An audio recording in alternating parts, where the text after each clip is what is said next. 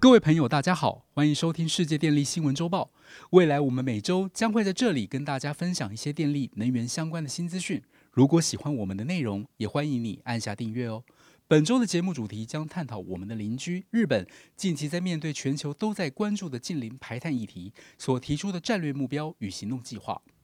大家或许对于近邻排碳这个词很陌生，所谓的近邻排碳呢，其实也就是碳中和。它指的是透过低碳排技术或是碳补偿的方式，碳排放量和减少的碳排量之间相互抵消，达到总碳排放量，也就是碳足迹为零的结果。也就是说，达到碳中和之后，就不会再增加大气中温室气体的浓度。根据全球能源顾问公司伍德麦肯兹的分析，全球碳排量最大的国家，也就是中国，占全球的百分之三十二；日本排名第六，占百分之三；南韩则是占百分之二。这三个国家都是石油、天然气及煤炭的主要进口国。如果他们要达到碳中和目标，势必要重新设计整个能源供应系统。正因为如此，这三个国家在二零二零年陆续宣布要实现碳中和。这样的状况势必对于全球的减碳力道发挥关键的影响力。日本首相菅义伟在二零二零年十月二十六日宣布。二零五零年，日本要达到碳中和，而日本的经济产业省将稳定供电作为主要考量因素，并且将未来的自然因素，例如天候条件、社会大众对于电力建设和电价上涨的接受度等各种因素纳入考量之后，在十二月二十一日提出二零五零年发电结构的目标及构想。这个构想大概是这样子的：基本上，未来日本的电力来源将区分为两类，第一类是减碳电源。第二类则是创新的火力电源。第一类所谓的减碳电源，也就是无碳电源，指的是在产生能量的过程中没有碳原子的参与，也不会产生二氧化碳的发电方式，包括风力、光电、水力等再生能源以及核能。其中，再生能源在二零五零年的发电占比将达到百分之五十到六十，而核能将在安全前提下保持一定规模。日本政府在三一一之后，其实一直都很努力，试着恢复社会大众对核能的信心，改善核能安全，也持续的与地方政府沟通合作。至于日本所称的创新的火力电源，主要是针对现有的火力发电进行减碳。由于日本能源只有百分之十二是自给自足的，尚有百分之八十八需仰赖进口，而火力发电仍然是电力系统中具有稳定供给。弹性出力以及系统惯量等优点于一身的角色，所以啊，如何确保电力系统中可以同时具有火力发电的优点，而大幅降低碳排放量的缺点，成为日本另一项重要的课题。日本后续将朝火力发电搭配碳捕捉、再利用与封存的技术，也就是所谓的 CCUS 技术，将火力发电后大部分的碳排放量都进行再利用或进行地底封存。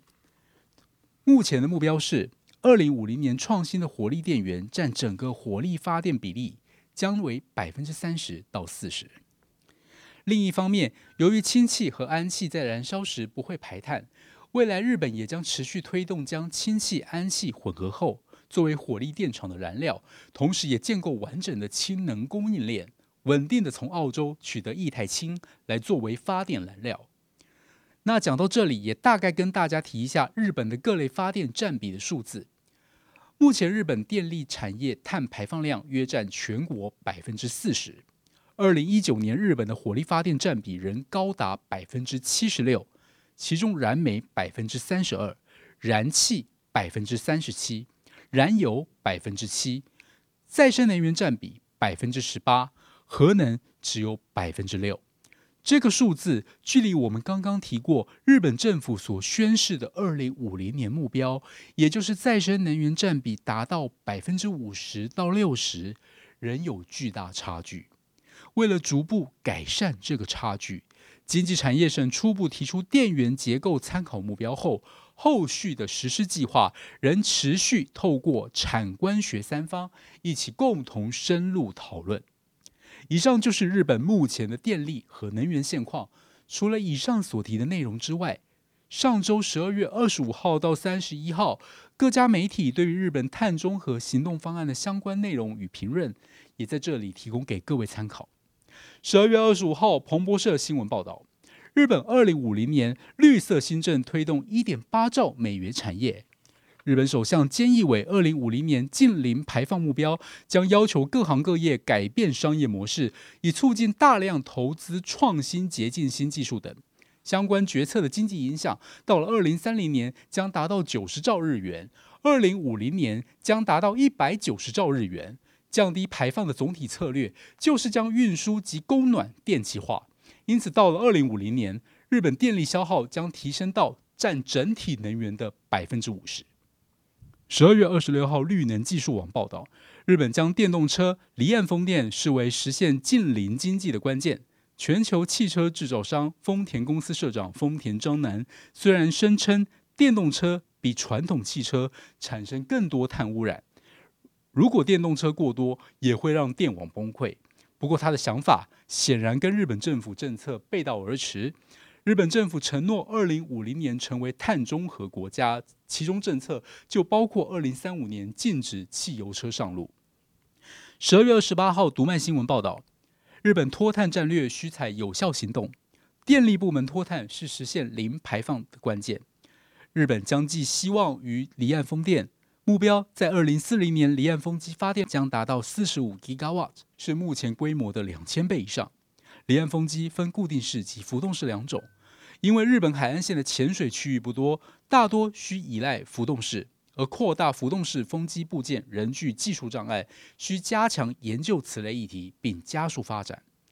十二月份，《能源产业时报》（TEI Times） 提出日本难以达成二零五零年碳中和目标的报道。文中惠誉顾问公司分析，日本恐无法实现二零五零年碳中和目标，其原因为高度依赖化石燃料发电，以及重启核电的机会有限，且由于再生能源进价数量减少、土地购置困难与成本等问题，再生能源成长将面临考验。